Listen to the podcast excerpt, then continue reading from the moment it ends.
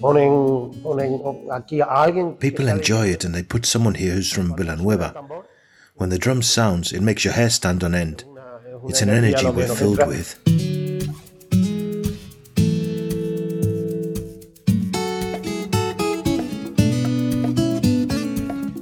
Tourism in Villanueva de la Vera.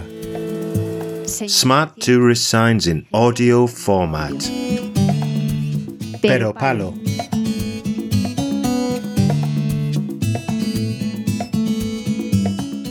Early in the morning on Carnival Sunday, the Pero Palo is taken in silence to the Plaza del Pueblo square, following an ancient ritual. In a corner of the square, next to the town hall, is the so called aguja, a kind of wooden post where the doll will spend the majority of the time. However, before putting it on the post, La Judia, the Jew, is carried out, which consists of raising and lowering the Peropalo, tilting it towards the ground while people shout and make fun of it. With the reveille of the drum, they go around the post several times, and the pero palo is handed over to one of the peropaleros, who's now in charge of putting it on the post. bueno, pues a las seis y media de la mañana se les pone ya en, en su pedestal, que le llamamos la aguja. At 6.30 in the morning, he's placed on his pedestal, which we call la aguja, and every four hours he's carried around, exposing him to shame. When he reaches the square, he's subjected to la judia, which consists of two sides. Some people are in favor of Peropalo and others against him, and they clash. All this happens with the sound of the rumbling drums and the singing of coplas. In other places, there are guitars, because Villanueva de la Vera is the birthplace of folklore.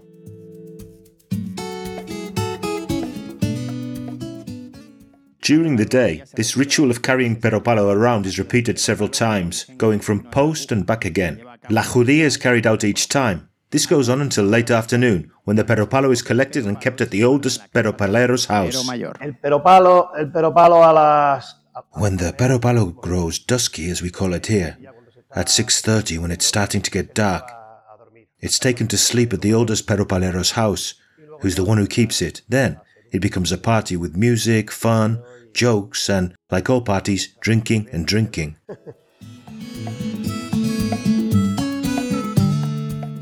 On Carnival Monday, the ritual is repeated, with the only difference being that the doll is oriented in a different direction. domingo y el lunes es más o menos igual. Luego ya el martes Sunday and Monday are more or less the same. Then on Carnival Tuesday, which is the most important with more events, there's a lot of colour because there's the Captain's Walk, the Calabaceros, pumpkin people, and the flag dance. That day is the nicest for visitors because it's when everything is best represented.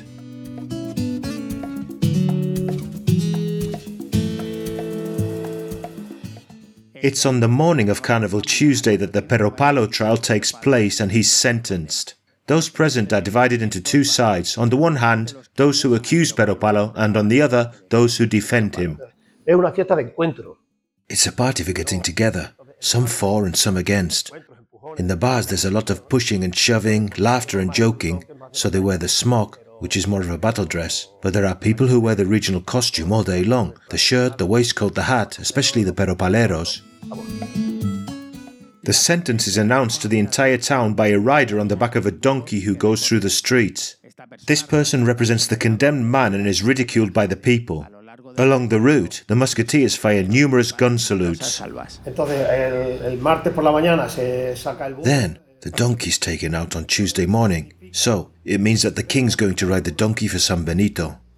At three in the afternoon, the calabaceros come out, with dark or hooded faces and outlandish clothes, carrying sticks with strings of pumpkins on them. The calabaceros route ends in the square, to the rhythm of the drums, and they form a corridor through which those making the offering will pass during the offertory ceremony. When they go back down the corridor, after making the offering, they receive numerous blows on the back with the pumpkins. Se hacen los calabaceros que representan a, a los, The calabaceros are meant to represent los verdugos. Peropalo's executioners. Dan calabazazos a, a los que van a They hit those who are going to offer money for the freedom of Peropalo with pumpkins. And then the captain's walk begins, which ends in a circle in the square where the flag dance takes place. Meanwhile, El Paseo is taking place, a procession led by the drummers, the captain with the flag, the halberdiers, and la capitana, the latter carrying a bush with a chorizo that represents the virile member of the pero palo hanging from it. El paseo que hace el último día la capitana, el capitán lleva The female captain walks in the procession on the last day. The male captain carries the flag and she carries a chorizo, a symbol of Pero Palo's castration. del personaje que se cree que One of the origins of the figure that is believed is that he was simply a deceiver of women, por lo que and perhaps one of the reasons why he was hated so much in the town was because when he travelled he committed misdemeanors in that sense. Then, it's also considered to be part of the end of winter and the cult of life, a cult of fertility as well. In this procession, everyone is dressed in their best clothes, with typical costumes from the area.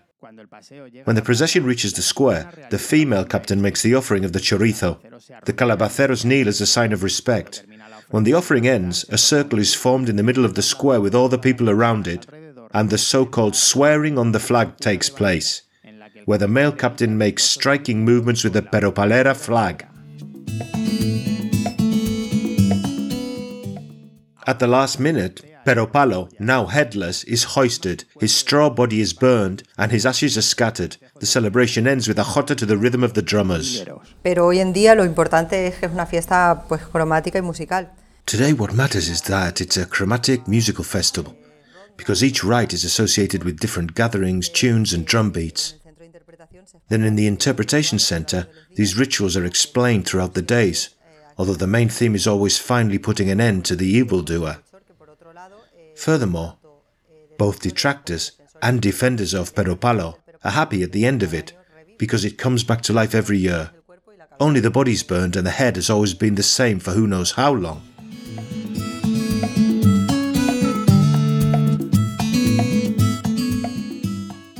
For the people, Peropalo is a symbol of freedom, of joie de vivre, and the generative forces of nature. It's a traditional celebration declared of regional tourist interest and, in addition, a permanent example of the identity of a town and proof of the fragile human condition.